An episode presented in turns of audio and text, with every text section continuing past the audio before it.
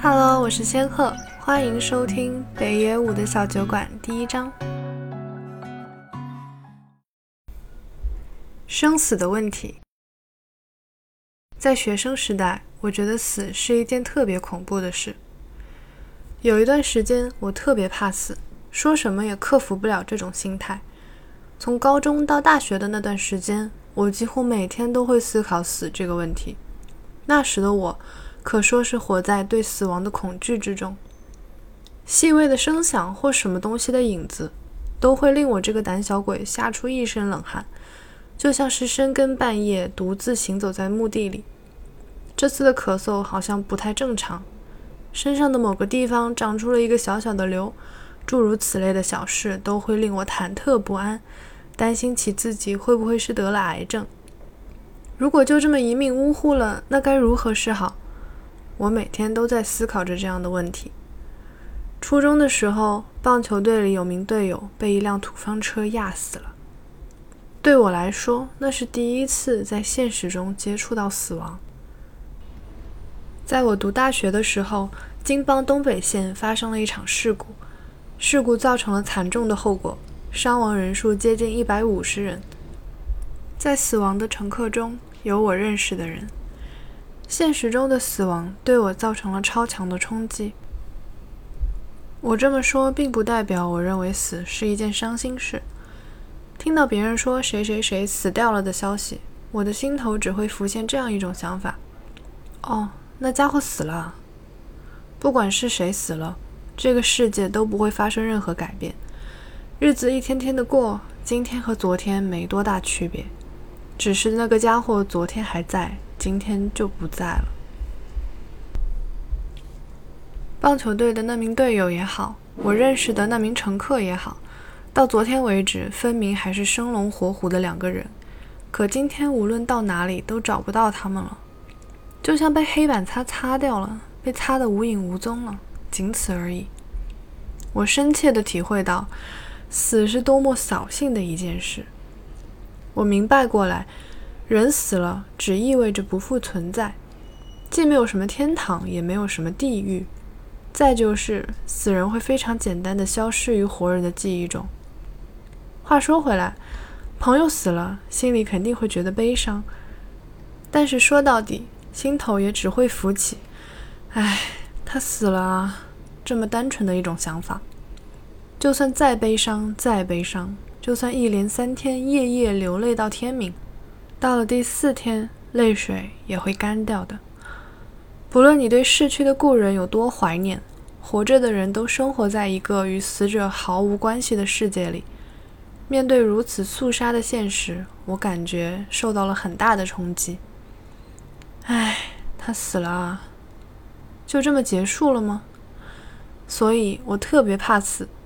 但是我要怎么做才能使自己免于一死呢？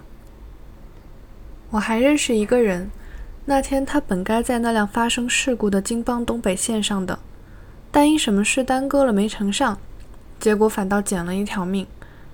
人的生死谁也控制不了，只是命运的拨弄而已。正因为是命，所以没人知道自己哪天会死。这样的想法令我浑身直起鸡皮疙瘩。要是我现在死了，肯定什么也不会留下，世人很快都会忘记。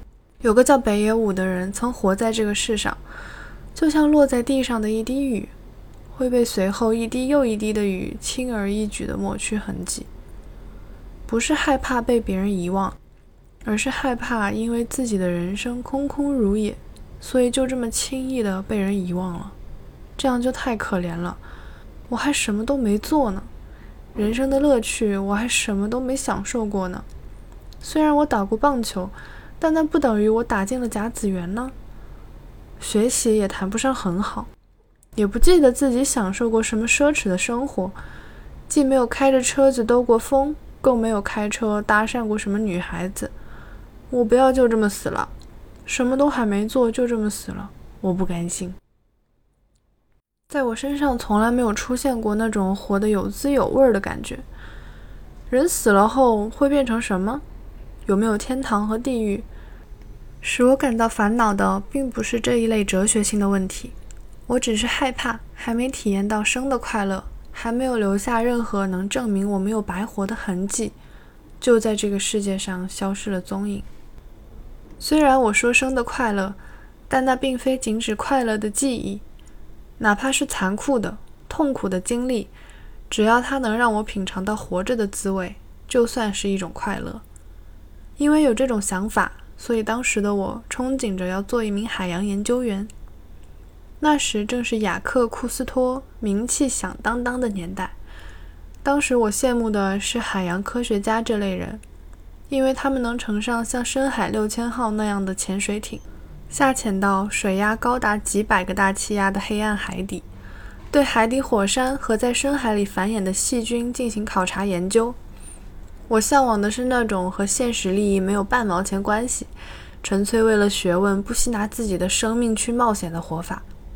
因为我觉得，如果能过上这样的生活，我就能切实的体会到我真的在这个世界上活过。如此说来，当时我所害怕的，也许并不是死亡本身，而是无法按照自己的理想活着。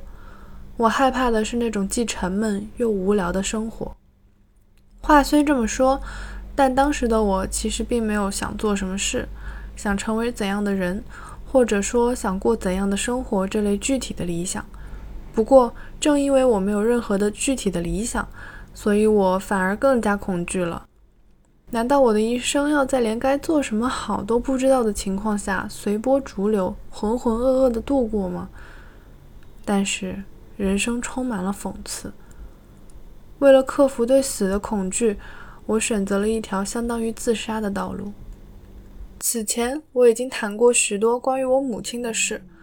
尽管我无法用片言之语来概括，但不管怎么说，她是一个非常勤劳的女人，而且是一个不折不扣的现实主义者。艺术啦、哲学啦、文学啦，她完全不认可这类东西的价值。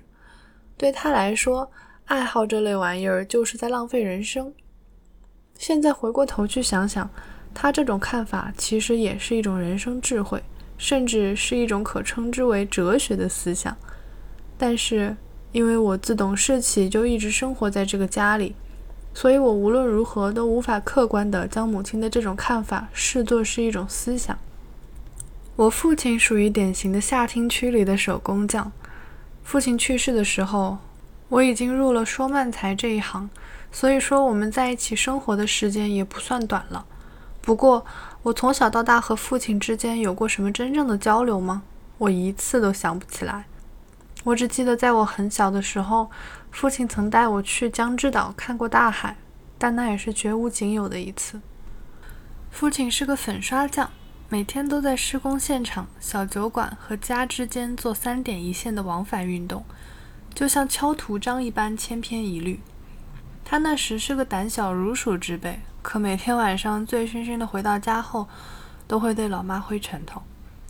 他每天都认认真真的干活。但我想，他挣的那点钱基本上都被他贡献给酒馆了。因为老爸是这副德行，所以我家的生活全以老妈为中心。日常的吃用开销啦，孩子的升学问题啦，不管什么问题都是老妈说了算。他白天在建筑工地打零工，晚上还要在家里接点零碎活，每天都要做到深夜。在那样的年代里，在如此艰苦的生活中。他愣是把三个儿子送入了大学，一个女儿送入了高中。这么说吧，他就是美轮明宏的《打夯工之歌》的现实版。老妈为我设计了一条出路：读完理工大学，然后去大型企业就职。她觉得我不可能有别的出路，而且老妈的决定在我家里是没有商量余地的，因此。我在考取了明治大学理工学部的时候，脑子里竟想着我就这么太太平平的念完大学，然后去做个循规蹈矩的工薪族。也就是说，当时的我是被老妈的各种想法所左右的。尽管如此，我却像一只生下来就待在笼子里的小鸟，从来也没觉得自己有什么不自由，更不会想到自己的人生受到了母亲的束缚。对母亲来说，应该从来也不会往这方面去想。我这样做都是为儿子好，他肯定也是这么认为的。再者说，母亲是怎样含辛茹苦地把我抚养大，让我上了大学，我是再清楚不过了。我也知道，我哥为我牺牲了自己的学业，所以说，除了母亲的决定外，还有别的选择，连我自己都不会去这么想。不过，我现在觉得，当时自己之所以那么怕死，也许归根结底就是因为这个，因为我被束手束脚的五花大绑着，因为我对自己的人生没有任何选择的余地，所以我不会体会到活着的感觉。而我自己的大脑运作方式也是相当理科型的，我到现在还觉得做数学题是一件很开心的事儿。每当听到别人说起欧拉定理，非欧几里得几何学什么的，我的心里都会涌起一股莫名的骚动。如果我做了科学家，我的人生又会是怎样的呢？我常常会不由自主地做这样的白日梦。干起了以前做梦都没想到过的电影导演这一行后，我有时也会瞎琢磨。那也是因为我是一个典型的理工男呐。在写电影台词的时候，我发觉自己就像是无意识的在做因式分解题。如此说来，我学理科完全是对路的。只不过，对于大学毕业后登上固定轨道驶向未来这一点，我感觉不到有什么魅力。我读大四是在一九七零年，从一九六零年到一九七零年，正是大学里的学生运动搞得如火如荼的时期。运动的起因是安保问题。当时各所大学都遭到了封锁，授课基本处于停顿状态。只要你交毕业论文，学校就会给你发一张毕业证书。当时是这样的一个时代。而日本社会呢，当时正处于经济飞速发展期，音乐、戏剧之类的文化演出开始大量涌现。于是乎，我基本上不去学校，取而代之的是整天流连在新秀一带的爵士乐茶室里。说到在爵士乐茶室里聊的话题，当时最时髦的是存在主义，萨特和波伏娃，另外还有科林威尔逊，在当时也有很高的人气。我记得我当时的书包里也有一本书，是《次郎物语》，但我没好意思拿出来。对于一个理工学部机械系的大学生而言，存在主义什么的简直就是天方夜谭，但这反而激起了我的向往。再说了，最关键的是谈谈文学和哲学，聊聊学生运动，可以搭讪到大把的女孩子。要说我能够顺顺利利聊下来的话题，那无非是本田汽车的引擎如何如何之类。而这样的话题，女生是一点不感兴趣的。说出来很可怜的，我对自己的未来缺乏信心，可能也有这方面的原因。另外，成为大学生后，我对这个社会的构造有了一些朦朦胧胧的认识，也明白了接下来如果想事业有成的话，就该想办法进入官僚阶层。还明白了，如果就职于制造业，那今后的收入就堪忧了。如果要跻身官僚阶层，就必须通过高级国家公务员考试。如果自己大学毕业后在某家企业里做个工程师什么的，那顶多也就混到个二把手的位置。这样的未来有多大前途呢？我意识到了现实的残酷。当时还有不少人气剧团，如状况剧场、天井战夫之类，演员也会经常光顾爵士乐茶室。这帮家伙都是热情洋溢之人，几杯老酒下肚后，会为了不同的戏剧观争得面红耳赤，有时甚至还会上演全武行。在文化人的世界里。干活从来都不是为了维持生计，但他们居然还会上演这么轰轰烈烈、你死我活的戏码，这对我来说实在算是新鲜事。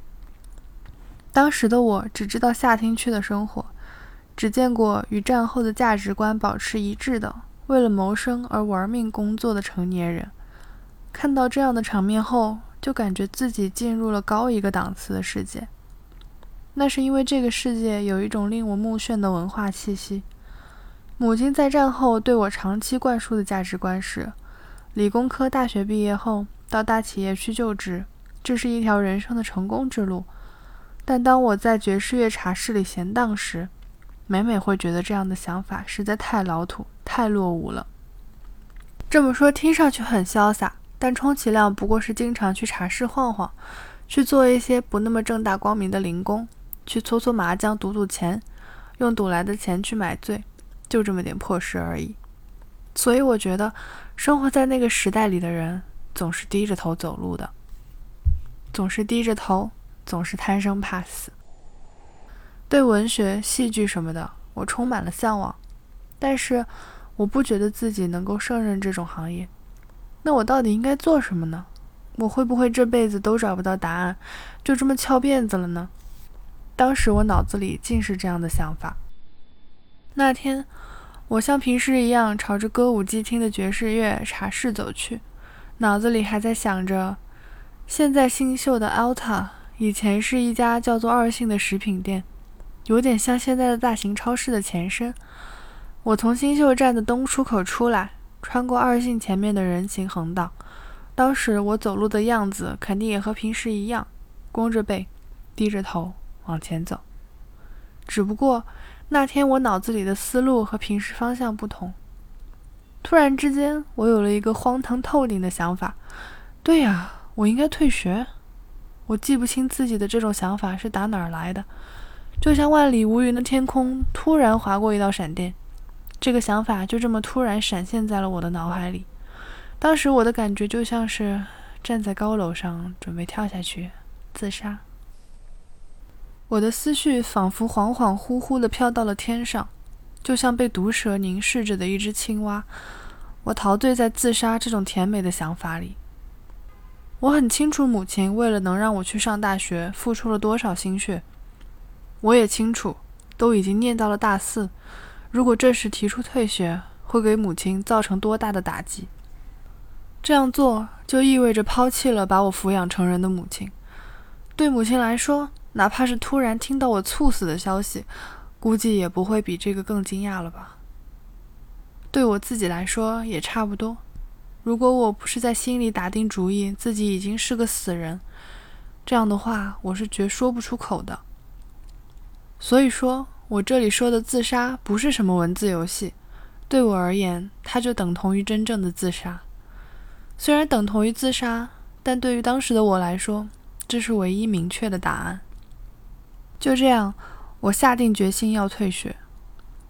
那时候，我一边走在横道线上，一边抬头望着星宿的天空。湛蓝的天空一片晴朗，就像我以前从没见过，今后再无缘见到的那样。我感觉眼前的景物全部清澈澄明。就像一阵劲风吹散了此前一直盘旋在我头顶的那团乌云。至少在那一刻，我对死的恐惧消失得无影无踪了。听说在狼或狐狸之类的动物世界里，母亲一旦完成育儿，就会把自己的孩子赶出巢穴，而且那架势简直就像在和想要侵入地盘的敌人交战一般。在这之前，母亲会精心地照料孩子。就像孩子的生命比自己的更加宝贵，可是，在那一刻，母亲甚至会撕咬自己的孩子。我不知道母狼或母狐狸这么做是否是出于对孩子的爱。如果从人类感情的角度来考虑，那就是为了让孩子能够独立地走上社会而狠下心来这么做。但真相也许没那么复杂，也许只是母狼或母狐狸在某个阶段打开了身体里的某个本能机关。然后在脑子里自动生成了一个将自己的孩子视作敌人的程序。如果理查德·道金斯的所有生物都是基因的交通工具说的没错，那么与其依赖于母爱这种不确定的感情，还不如建立一套本能的机制，这样反倒能够确保育儿的成功。因为用这种方法，遗传基因的存活概率会大许多。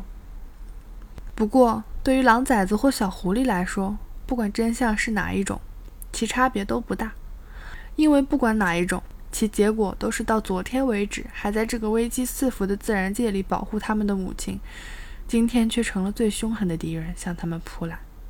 他们的心里一定会感到一种被全世界拒之门外的惊恐，然后他们会明白一个道理：要活下去，只有靠自己。遗憾的是，在人类的育儿过程中。这样的程序已经退化掉了。即便如此，古人还是有行冠礼的仪式的。虽说现在也有取代它的成人礼，但谁都知道它没有任何用场。回头说我自己吧，我觉得要不是在那个阶段对死亡那么恐惧，我是不会做出那种决定的。那样的话，也许我这辈子都飞不出我的鸟笼，这辈子都行走在母亲为我铺设好的轨道上。我觉得青春期的孩子所感受到的死亡恐惧，也许就是他独立成人的本能开关。至少我的情况正是这样。从根本上说。如果我就这样走在母亲为我设计好的人生道路上，其结果也不一定就是不幸呀。只不过这样的话，这世上就会少了一个叫做北野武的艺人。只有这一点是明确无误的。不过这是题外话了。